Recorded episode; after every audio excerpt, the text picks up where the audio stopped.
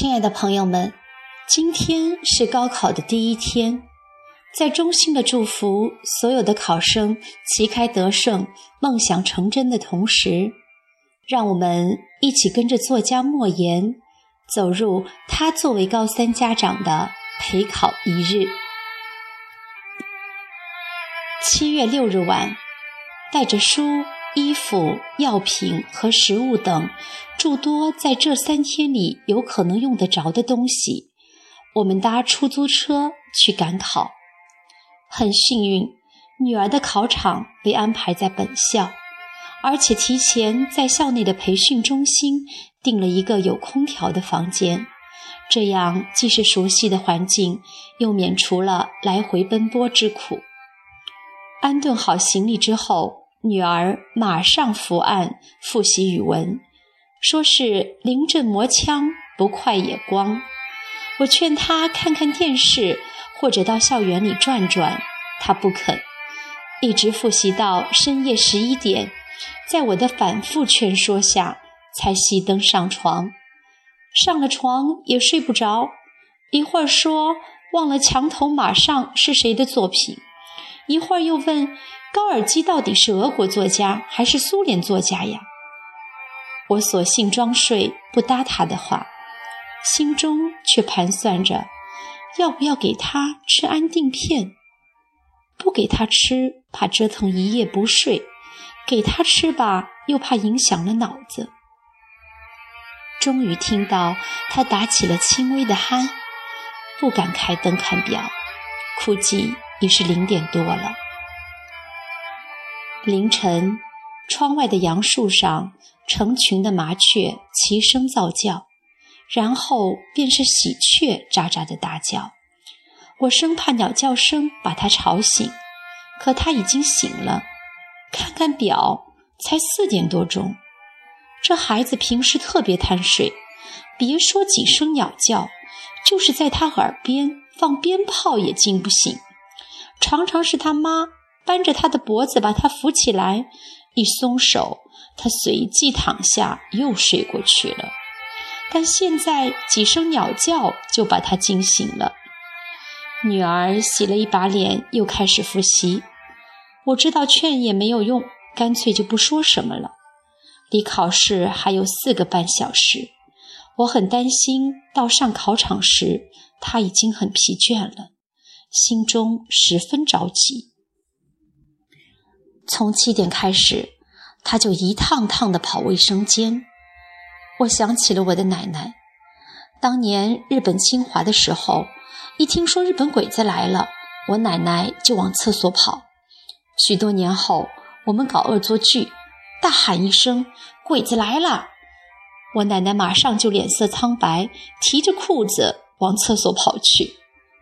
唉，这高考竟然像日本鬼子一样可怕了。终于熬到了八点二十分，学校里的大喇叭开始广播考生须知。我送女儿去考场，看到从培训中心到考场的路上拉起了一条红线，家长只许送到线外。女儿过了线，去向她学校的带队老师报道。八点三十分，考生开始入场。我远远地看到穿着红裙子的女儿，随着成群的考生拥进大楼，终于消失了。距离正式开考还有一段时间，但方才还熙熙攘攘的校园内已经安静了下来。杨树上的蝉鸣变得格外刺耳。一个穿着黄军裤的家长仰脸望望说。北京啥时候有这玩意儿？另一个戴眼镜的家长说：“应该让学校把他们赶走才对。”又有人说：“没那么玄乎，考起来他们什么也听不到的。”大家正议论着，就听到从学校大门外传来一阵低声的喧哗，于是都把身体探过红线，歪头往大门口望去。只见两个汉子架着一个身体瘦弱的男生，急急忙忙地跑了进来。那男生的腿就像没了骨头似的，在地上拖拉着，脖子歪到一边，似乎支撑不了脑袋的重量。一个中年妇女，显然是母亲，紧跟在男孩的身后，手里拿着考试袋，还有毛巾、药品之类的东西，一边小跑着，一边抬起胳膊擦着脸上的汗水和泪水。一群老师从考试大楼里跑出来，把男孩从那两个男人手里接应过去。那位母亲被拦挡在考试大楼之外。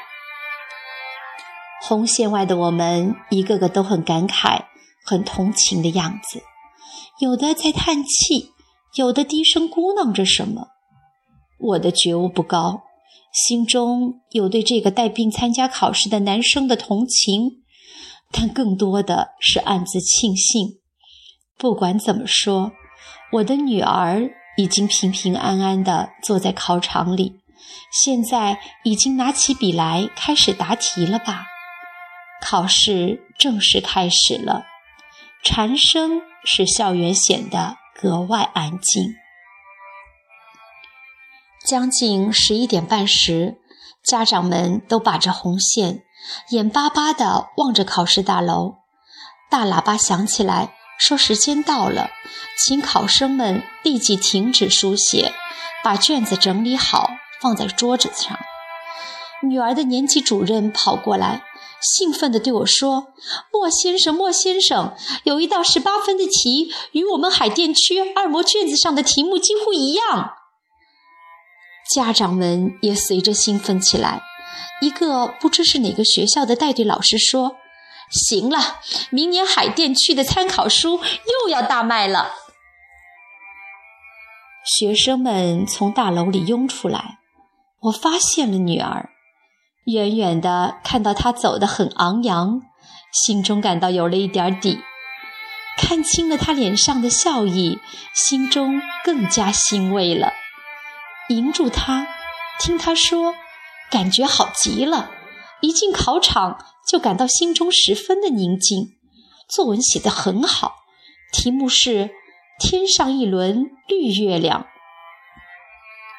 下午考化学，散场时，大多数的孩子都是喜笑颜开，都说今年的化学题出的比较容易。女儿自觉考得也不错，第一天大获全胜。赶快打电话往家里报告喜讯。晚饭后，女儿开始复习数学，直至十一点。临睡前，她突然说：“爸爸，下午的化学考卷上有一道题说原位溶解，我审题时以为卷子印错了，在原位的位子上用铅笔写了一个来字，忘记擦去了。”我说：“这有什么关系啊？”他突然紧张起来，说：“监考老师说不许在卷子上做任何记号，做了记号的就当做闭卷处理，得零分。”我说：“你这算什么记号啊？如果这也算记号，那作文题目是不是也可以算记号？另外，即便算记号，你知道谁来判你的卷子呀？”可他听不进我的话，心情越来越坏，说。我完了，化学要得零分了。我说，我说了你不信，你可以打电话问问你的老师，听听他怎么说。他给老师打通了电话，一边诉说一边哭。老师说没事儿，但他还是不放心。无奈，我又给山东老家在中学当校长的大哥打电话，让他劝说，总算是不哭了。但心中还是放不下，说我们是在安慰他。凌晨一点钟，女儿心事重重的睡着了。我躺在床上，暗暗的祷告着：佛祖保佑，让孩子一觉睡到八点。但愿他把化学卷子的事忘记，全身心的投入明天的考试中去。明天上午考数学，下午考物理，这两门课可都是他的弱项啊。